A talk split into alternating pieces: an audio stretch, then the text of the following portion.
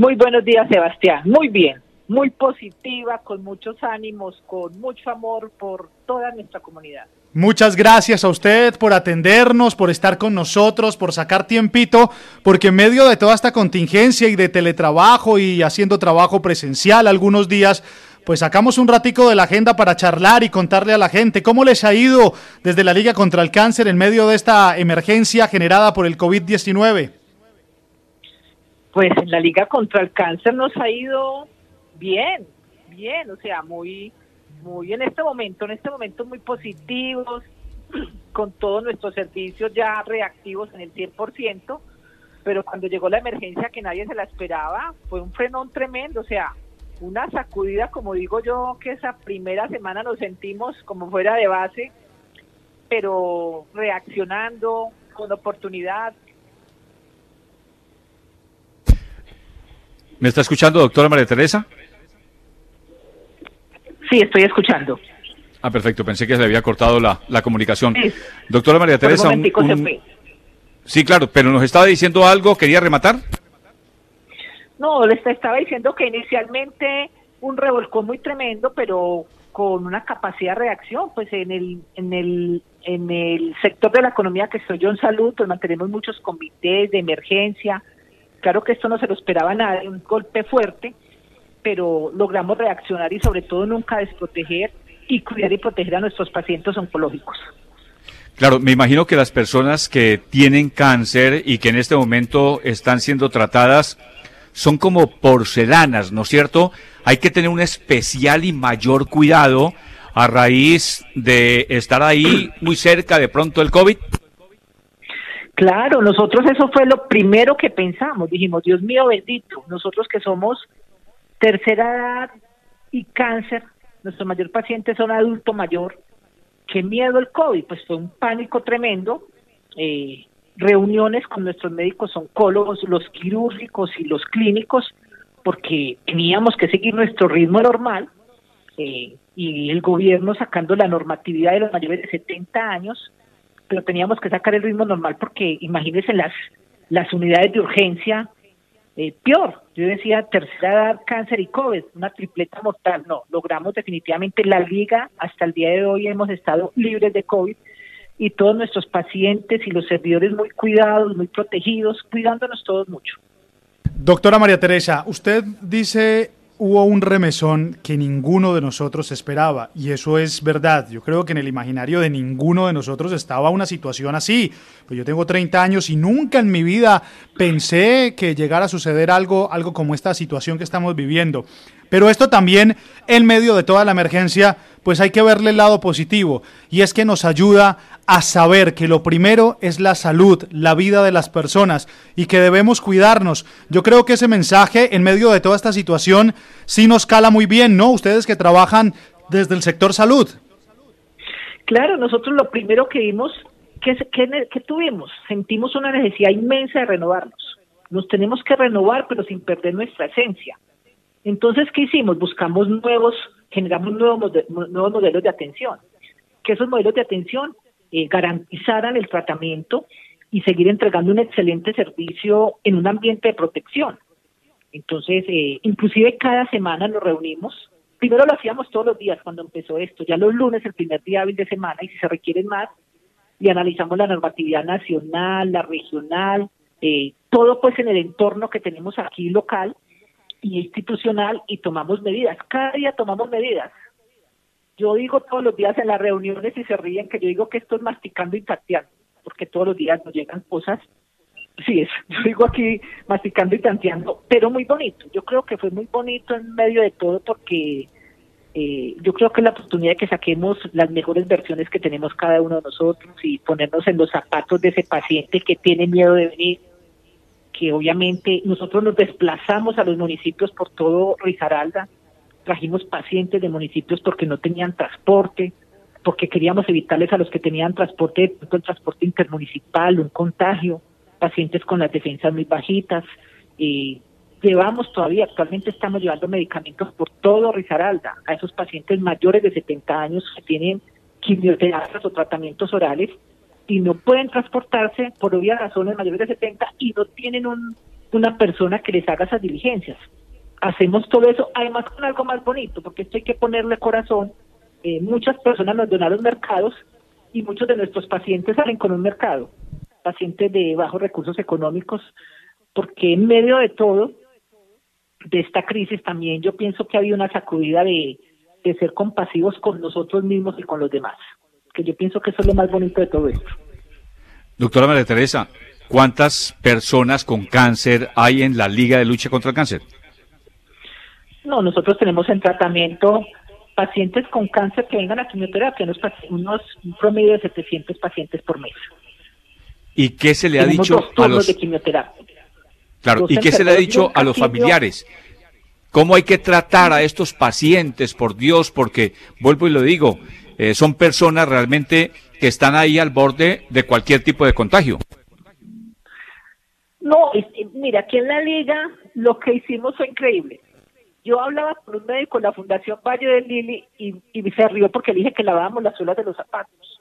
Aquí la gente cuando entra, inicialmente cuando no habían salido estos tapetes, que ya inclusive compramos como 12 tapetes de esos, nosotros lavamos las suelas de todo el que iba a entrar, paciente o servidor, como nos llamamos a nuestros compañeros de trabajo, son servidores, lavado de manos, eh, para entrar aquí nuevamente lavamos zapatos, lavamos manos, tomábamos temperatura, desplazamos a los sitios de entrada, pusimos un solo sitio de entrada y desplazamos a esos sitios de nuestras enfermeras y auxiliares de enfermería para tomar una temperatura confiable, pues porque los, los vigilantes no estaban en capacidad de hacer eso, todavía no los habíamos eh, capacitado y todavía no lo hacen, con todos los cuidados, los médicos con todas las protecciones. Actualmente inclusive todos nuestros funcionarios tienen caretas, tienen tapabocas. A los pacientes los llevábamos hasta la puerta de su casa y los recogíamos en la puerta de su casa, los pacientes mayores. Y los que podían venir aquí entraban con todos, suspendimos la entrada de acompañantes, de visitadores, aislamiento, distanciamiento social, internamente, inclusive nos volvimos policivos, porque qué miedo, pues un bicho de estos, como digo yo aquí, dentro de la institución tan sensible, pero tampoco estamos exentos de que nos llegue. Hasta el día de hoy todo nos ha funcionado perfectamente, gracias a Dios. Y los pacientes muy contentos y muchos han manifestado la tranquilidad y la seguridad que se sienten al ingresar aquí a las instalaciones. Doctora María Teresa, justamente al inicio de esta emergencia social, la Liga contra el Cáncer tuvo que suspender de manera temporal algunos servicios para entrar a operar con todas las medidas de bioseguridad, las adoptaron inmediatamente. ¿Cómo fue esa transición en medio de toda esta emergencia? Eh, fue difícil porque además hay que confesar, pues muchas, muchas medidas se tomaron, pero también muchos médicos y personas eh, sintieron mucho temor o sentimos, unos puestos más controlados, otros menos. Montamos una red de apoyo interna por un grupo de profesionales donde estaba el epidemiólogo, el médico general con capacidad de manejar paciente en crisis, las psicólogas, para trabajar mucho estos temas. ¿Y qué hicimos? Acogimos toda la normatividad, o sea, esos pacientes, esas especialidades que tenían que ver mucho con los con las partes de contagio, nariz, eh, boca, saliva, por ejemplo, otorrino, dermatología, muchas de esas especialidades eh, prácticamente quedaron eh, dos semanas o tres semanas sin tener presencia y sin tener ni siquiera atención. Y empezamos con teleconsulta, telemedicina, que además ha sido un proceso chévere. Nuestros pacientes oncológicos, casi todos en la parte oncológica presencial. Nunca se suspendió oncología clínica, nunca se suspendió oncología ginecológica, oncología, mastología, eh, dermatología oncológica, pues hay cosas que lo que significaba la vida, o sea, las esas especialidades vitales, por decir de alguna forma, nunca fueron suspendidas.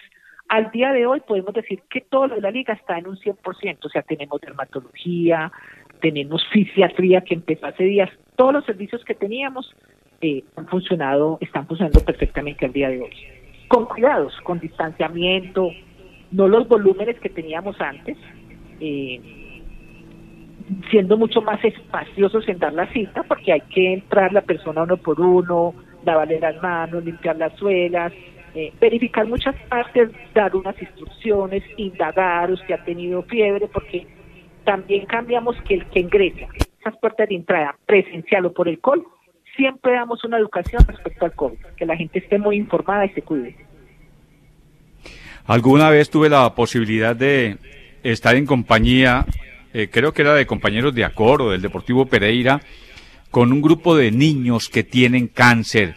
Realmente fue una experiencia maravillosa porque ellos eh, viven todavía con la alegría, ni siquiera creo que saben realmente qué es lo que tienen y ellos están ahí con sus carritos, con sus balones, con sus muñecas, las niñas.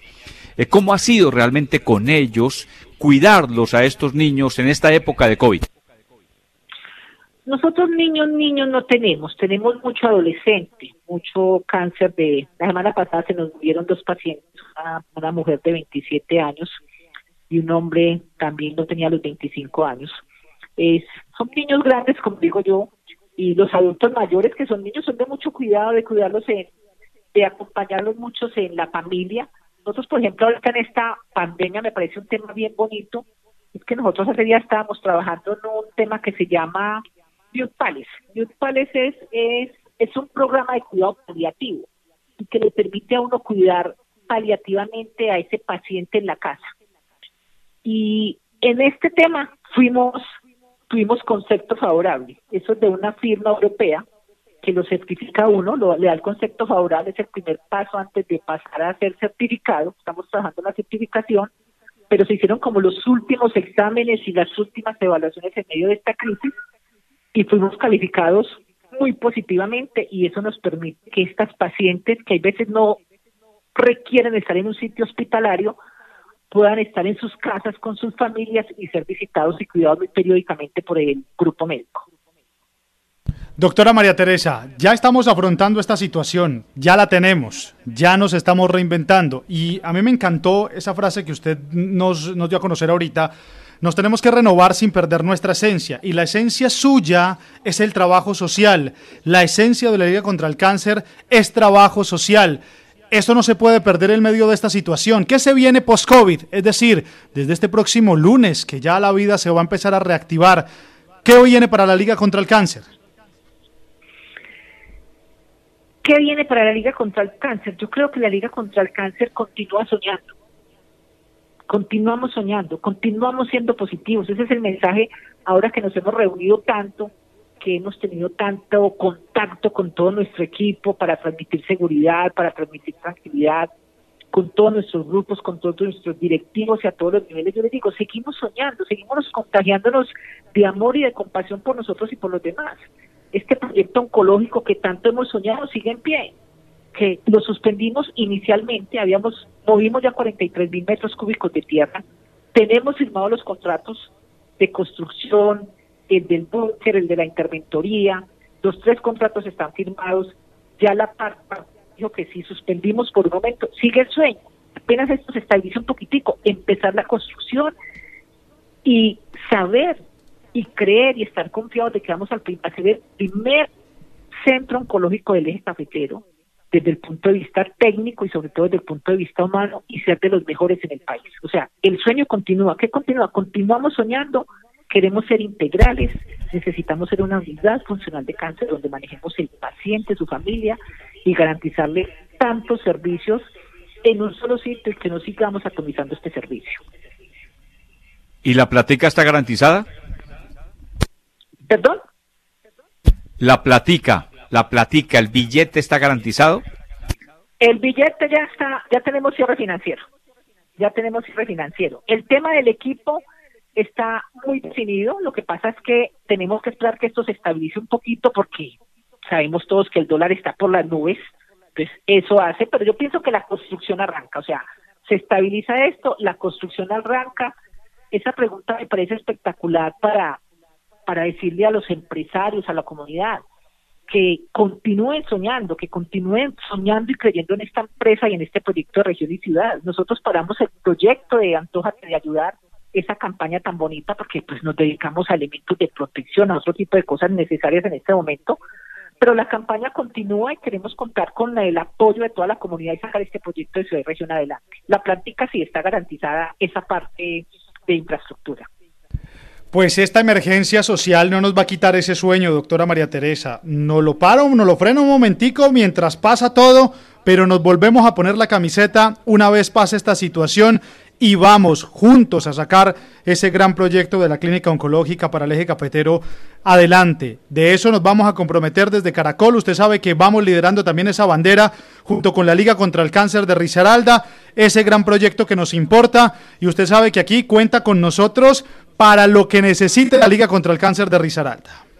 Ay, no, sí, qué belleza. Esto es una machera y no, y la verdad es que ahorita con tantos temas y todos tenemos nuestro corazoncito y y nuestra parte de servicios es un tema totalmente social y, y como repito yo todos los días, este esta crisis eh, nos tiene que sacar lo mejor de nosotros como personas, eh, ser muy solidarios, ser muy compasivos, ponerse siempre en los zapatos de, de esa persona y todos los días pensar cómo vamos a, a, a imaginarnos estrategias y ser creativos para esta crisis que además continúa, ¿no? Esto va a seguir por muchos días.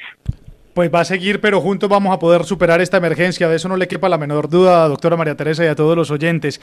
Sabe que me encanta dialogar con usted, saber de la Liga contra el Cáncer, hacer un balance maravilloso de todo lo que ha sucedido en medio de esta emergencia. Ustedes que trabajan de la mano con todo el sector empresarial de nuestra ciudad, son empresarios de la salud, han trabajado de manera directa en pro de los pacientes, no la están pasando nada bien pero juntos, yo sé que juntos y cogiditos de la mano vamos a lograr salir de eventualidad tan grande. Mi querido Pacho, ¿hay algo más que quiera agregar para despedir a la doctora María Teresa? No, solamente decirle a la doctora eh, María Teresa Romero, como lo acaba de decir usted, Sebastián, que nos encanta conversar con ella, que nos encanta lo carismática que es, lo positiva que es.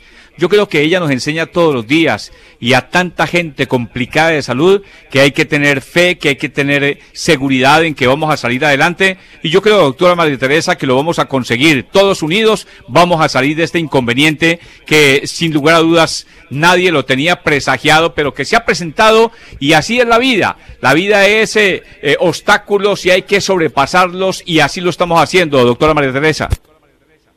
No, total, totalmente de acuerdo. Y yo pienso que se vienen muchas cosas muy bonitas, tiempos difíciles, pero en todo eso buscar, como digo, nosotros seguimos buscando la integralidad, seguimos buscando el apoyo de los gobiernos, el apoyo de la comunidad, que siempre lo hemos tenido. La verdad es que eh, la liga, y yo personalmente soy muy agradecida, somos una institución totalmente bendecida, hemos hecho las cosas bien hechas y nos apoyan mucho los pagos. Eh, en este momento de las EPS, carteras que hemos tenido muy colgadas y han, fluido. Eh, nos hemos podido oxigenar un poquito porque los ingresos no han sido los mismos, pero hemos recuperado carteras con todas las medidas que se han hecho a nivel local y nacional que definitivamente han alivianado mucho eh, algunas cargas que hemos tenido.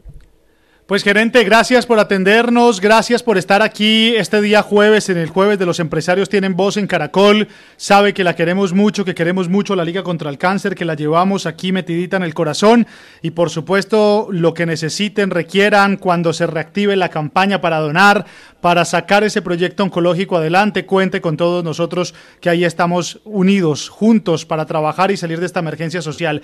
Feliz día y gracias por atendernos. Muchísimas gracias a ustedes y muchísimas gracias por permitirnos en nombre de la Liga llevar un mensaje de esperanza, de luz, de amor y de salud. Salud con seguridad y con protección. Mil gracias.